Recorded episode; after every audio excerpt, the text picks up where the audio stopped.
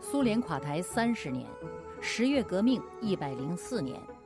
在这个十月北明借助苏联垮台时应邀访问苏联进行调查和充当苏联政府顾问的美国基督教使团的见闻带您考察中国大陆无从知晓的苏联解体的精神资源。自由亚洲电台北明非常时我是北明接着这个节目的第二集，克格勃头子的忏悔和国安部的祷告。这一集我们要看一看苏联最高当局的基督教诉求和戈尔巴乔夫的道德立场。苏联最高当局对基督教诉求的真实性体现在以下几个方面：第一是前述的破天荒的邀请。在国家大变局之际，毅然向冷战四十年的头号敌国美国发出邀请，请的是美国各行各业的精英，而且全部是基督教信仰者，请他们充当自己的顾问，解决动荡中面临的各种棘手问题。我们比较一下十八世纪，彼得大帝为了富国强兵，邀请的是欧洲科学家。造船家、医生们到俄国来帮助推进器物的现代化。到了二十世纪二十年代，列宁欢迎的是美国的企业家、慈善家，为他们提供药品和粮食。到了四十年代，二战时期，斯大林抵抗纳粹，期待的是美国的军事援助，于是有了美国的租界法案。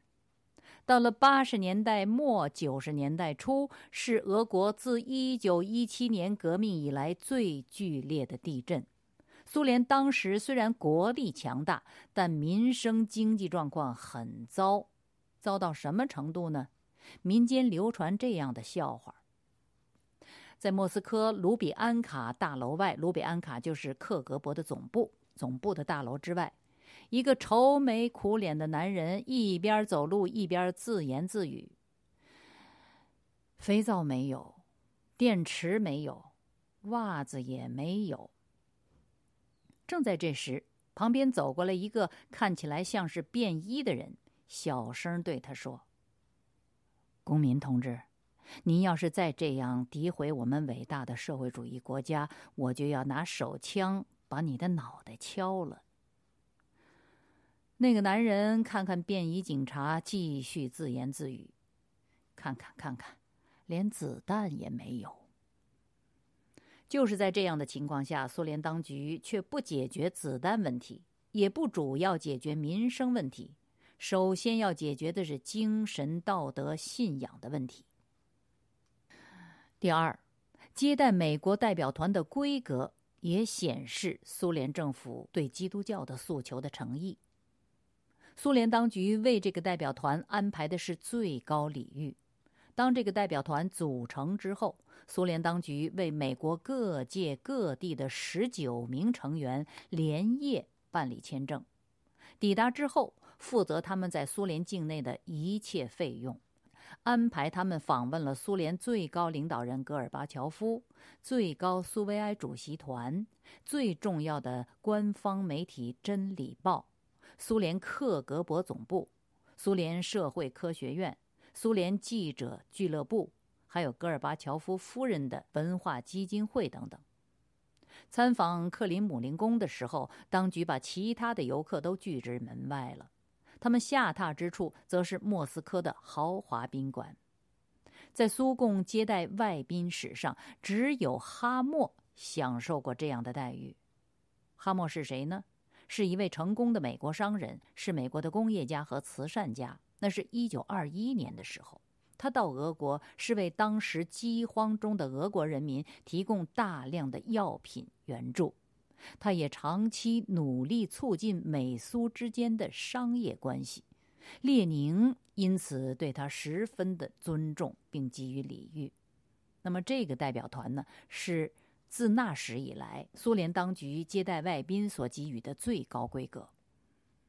第三是，苏联当局开动全部宣传机器，全程报道代表团的所有行程，从机场的隆重欢迎仪式到境内几乎一切级别的所有活动，包括官方、民间、学术机构、新闻机构、警察机构等等的各项参观、访问、会谈等，一直到访问结束。不仅报道美国使团的言论和活动，也毫不掩饰地报道苏联官方各个机构放弃马克思列宁主义意识形态、改邪归正的那些话语和行动。第四是具有象征意味的卢比安卡的第一次祷告，这是我上一集报道过的。那一天是一九九一年的十月三十日。那一天，旋即被苏维埃最高当局确定为政治压迫受害者纪念日，成为苏共当政七十四年以来第一个政治压迫受害者纪念日。此后，这个纪念日一直延续至今。美国代表团当时并不知道这件事。但是在次日，《消息报》对这个事件进行头版头条的报道中，他们才看到了此讯。这确作是苏联当局决意改邪归正的决心和表征。第五个证明是美国代表团成员的感受。美国代表团成员原本是希望借此机会争取获得苏联官方的准许，促进。促进他们在苏联的基督教传播和研究计划，结果他们发现，在这件事情上，美苏的主从位置已经大颠倒了。不是他们要请求苏联官方的批准，而是苏联官方更多的要借助于他们，开启在苏联的基督教事工。好，下面我们再来看另外一个话题，就是戈尔巴乔夫的道德追求。苏联的改革是自上而下的，这是全世界公认的事实。不过，美国企业研究所的俄罗斯问题研究主任莱昂·阿伦在《苏联解体：你所知道的一切都是错误的》一文当中，试图从精神道德层面理解苏联的解体。他研究戈尔巴乔夫的思想，指出，在自上而下的苏联解体中，戈尔巴乔夫的思想。值得注意，他写道：“就像所有现代社会中的革命一样，俄罗斯革命的导火索是颇不情愿的。自上而下的自由化趋势，其缘由不仅仅限于纠正经济问题和软化国际环境所需要采取的行动。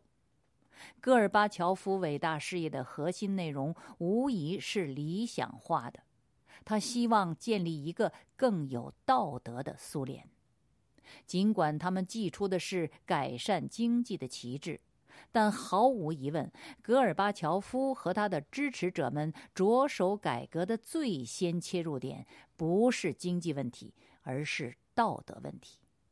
他们在苏联改革初期公开讲话的内容，现在听来只不过是他们对斯大林时代所造成的精神沦丧和意志腐蚀所感受到的痛苦。于是，就像任何一个重要革命起初的状态，他们开始绝望地寻找一些伟大问题的答案：幸福、有尊严的生活是什么样的？社会秩序和经济秩序由什么构成？一个体面合法的国家是什么样的？这个国家与民权社会的关系应当是什么样的？戈尔巴乔夫在一九八七年一月的中央委员会会议上说：“新的道德风尚已经在我们国家内逐渐形成。”他宣称，公开和民主是他的苏联社会改革的根基。他在后来说：“我们已经开始重新评判道德，展开创造性思维。我们不能再这样下去了。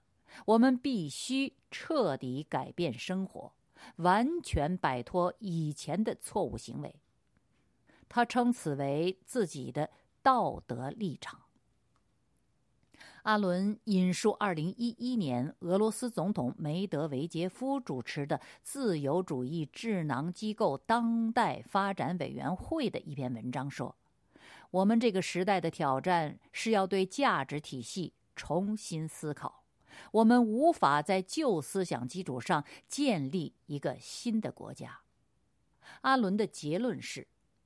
正是与此相同的对自尊和骄傲的道德诉求，从这个国家历史和现今无情的道德智库中脱身而出，在短短几年时间里掏空了强大的苏联帝国，让其丧失了合法性，把它烧成了一个空壳，最终在一九九一年八月轰然崩溃。这一探索才智和道德旅程，绝对是二十世纪最后一个伟大革命的核心内容。